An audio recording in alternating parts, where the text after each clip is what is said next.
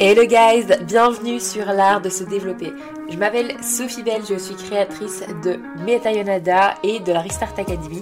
Ici, on va parler de comment se développer, s'améliorer, tout ça pour exploiter le meilleur de soi-même.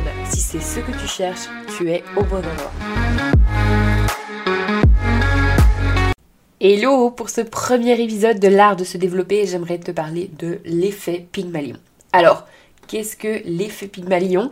Eh bien, c'est tout simplement une sorte de prophétie autoréalisatrice qui va provoquer une amélioration des performances d'un sujet en fonction du degré de croyance en sa réussite venant d'une autorité ou de l'environnement.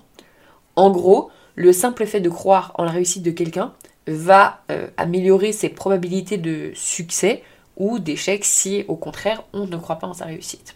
Alors ça vient d'où tout ça? Eh bien j'aimerais t'expliquer l'expérience qui a été faite. Euh, l'expérience elle a été faite par deux scientifiques, Rosenthal et Jacobson. Ils ont fait une expérience sur des rats. Il y avait 12 rats au hasard qui ont été séparés dans deux groupes de 6.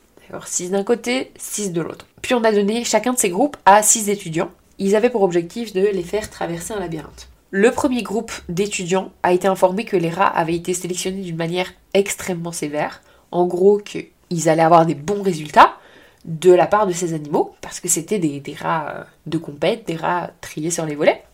Et pour le second groupe, on leur a dit que les rats n'avaient rien d'exceptionnel et que, bah, pour des causes génétiques, il était fort probable qu'ils auraient du mal à trouver leur chemin dans le labyrinthe. Je répète, les rats ont été sélectionnés de manière complètement aléatoire, donc tu t'en doutes, ce n'était pas réel. Ce n'était pas euh, vraiment des rats triés sur le volet ou des rats euh, complètement aléatoires.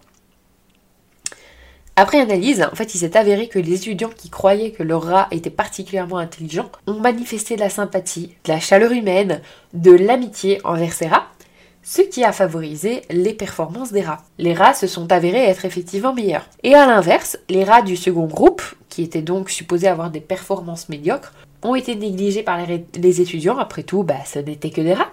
Ce qui n'a créé chez eux bah, aucune motivation et donc aucune envie de faire bien ce à quoi ils étaient invités. L'expérience a été reproduite sur des êtres humains. Pourquoi? Parce qu'on a dit que c'était des rats, euh, etc. Il y a eu beaucoup de discussions suite à cette expérience.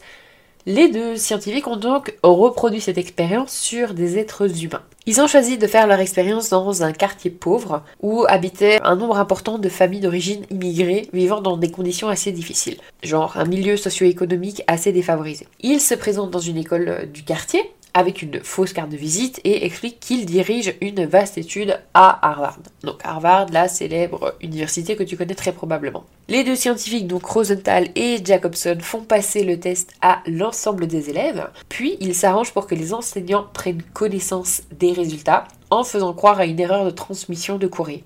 Tu sais, du style, je suis désolée, vous auriez pas dû voir ça, c'était privé, tu vois très bien le truc. Bref, l'idée c'était de voir les données, mais sans montrer que c'était fait exprès. Les résultats ne sont pas réellement ceux du texte QI, parce qu'ils comportent euh, tout simplement des notes distribuées de manière totalement aléatoire. On a eu 20% des élèves qui se sont vus attribuer un résultat surévalué, encore une fois de manière totalement aléatoire.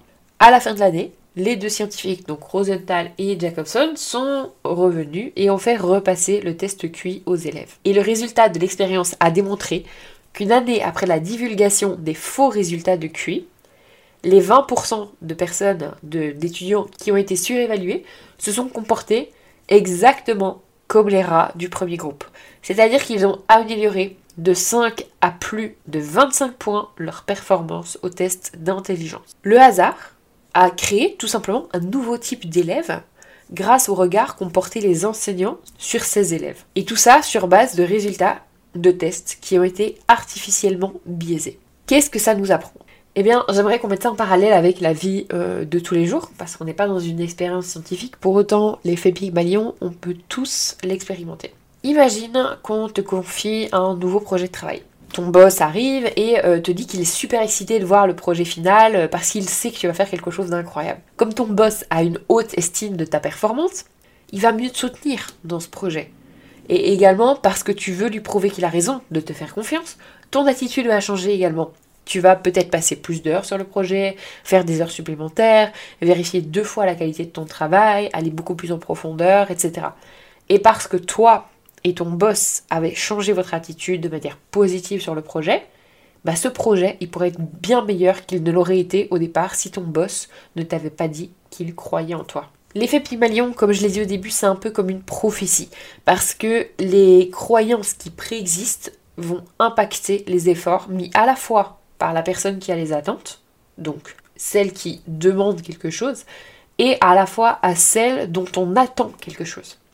Et les deux mis en parallèle, ben ça augmente la réussite du projet, de la pensée, de la discussion, de ce que tu veux. Toute relation qu'il peut y avoir entre deux personnes, si les deux parties sont positifs, la relation ne peut être que positive entre les deux. Et ça signifie malheureusement que dans l'autre sens, les individus qui ne pensent pas que les autres ont de grandes attentes envers elles, elles peuvent en souffrir. En gros, pour faire très bref, les stéréotypes peuvent avoir beaucoup plus d'impact dévastateur qu'on ne peut l'imaginer, que toi et moi pouvons l'imaginer.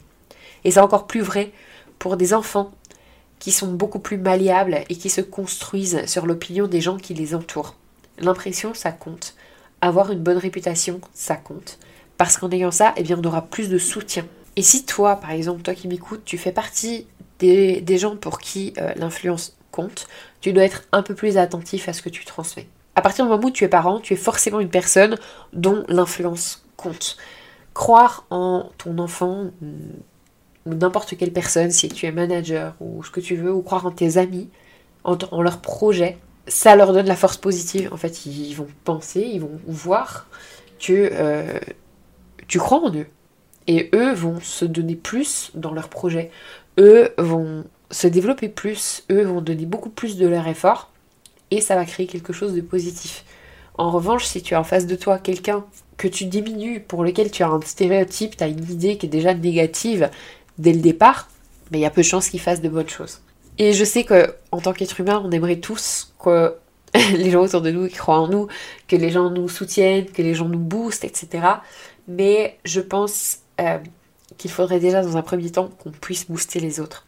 Parce que dis-toi que si toi t'arrives à le faire, si toi t'arrives à booster quelqu'un, une personne A, une personne B, une personne C, si chaque personne que tu boostes en booste trois autres, je te laisse imaginer l'impact que ça aura sur la planète. Mais par contre, il faut faire attention avec l'effet Pygmalion, parce qu'il peut y avoir malheureusement des différences de traitement qui peuvent ne pas être justes. Il ne faut pas favoriser en fait une ou deux personnes au détriment d'autres. Si tu as plusieurs enfants, assure-toi d'être aussi soutenant, si ça se dit, envers chacun de tes enfants de manière équivalente. Tu ne vas pas plus soutenir euh, un de tes enfants si euh, il s'avère qu'il a exactement les mêmes passions que toi. Par exemple, si tu es t'es fan de natation et que ton enfant veut se mettre à la natation, ne va pas le soutenir plus lui qu'un autre de tes enfants qui voudrait se mettre à la danse et pour lesquels bah, tu trouves qu'il n'y a pas trop d'intérêt.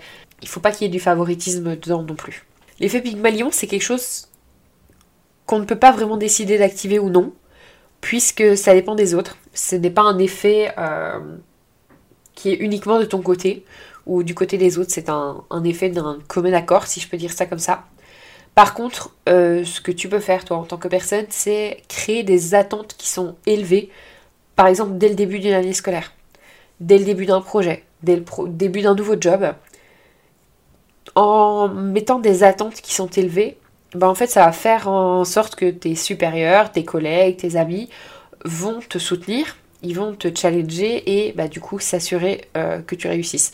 Si tu arrives dans un nouveau job en disant voilà, on va faire ça, on va arriver à faire ça, ça, ça, ça, qu'est-ce que tu crois qu'il va se passer? Tu crois que ton boss, euh, ton nouveau boss du coup, en face de toi, il va dire bah non, c'est nul, euh, laisse tomber, ça sert à rien. Il y a peu de chances qu'il fasse ça. Il y a beaucoup de chances qu'ils disent par contre ouais, t'as raison, c'est un trop beau projet, ça va faire des belles choses, etc. Ça va nous mener loin, ça va nous permettre de faire ci, ça. Comme lui, il va être euh, saucé, comme on va dire, comme lui il va être motivé, toi ça va te motiver encore plus, etc. Ça va te faire bosser encore plus, et finalement ben, ça va créer des belles choses. Ça, c'est les trucs que toi, tu peux créer aujourd'hui. Si tu es étudiant et que tu commences une année scolaire, c'est exactement pareil. Tu peux commencer ton année scolaire en disant Ok, bah, en cours de maths, euh, je vais faire ça, ça, ça, je vais rentrer, je vais bosser, je vais. Enfin voilà, aller voir le, prof, je vais poser les questions, je vais faire chic, je vais. Le prof, il va voir que tu t'intéresses, que tu poses des questions, que tu es actif, que tu essaies d'apprendre, que ce soit difficile ou non, peu importe. Il va voir que tu es motivé. Tu as la motivation, il va te donner l'énergie nécessaire pour continuer, pour aller plus loin, pour avancer et s'assurer du coup que tu réussisses. Voilà ce que c'est l'effet Pygmalion. Voilà comment tu peux t'en servir. Voilà comment tu peux aussi, euh, je pense c'est très important, arrêter peut-être de le faire subir à quelqu'un si, si tu le fais subir.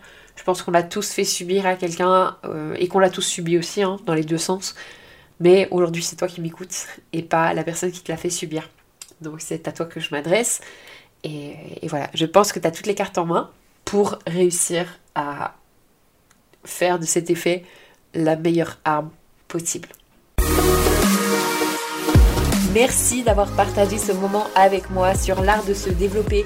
N'oublie pas que tu peux faire ton test de personnalité pour en apprendre plus sur toi et sur comment devenir la meilleure version de toi-même. Va sur metanoyada.com et rejoins le club privé. C'était Sophie Belle. Bye guys.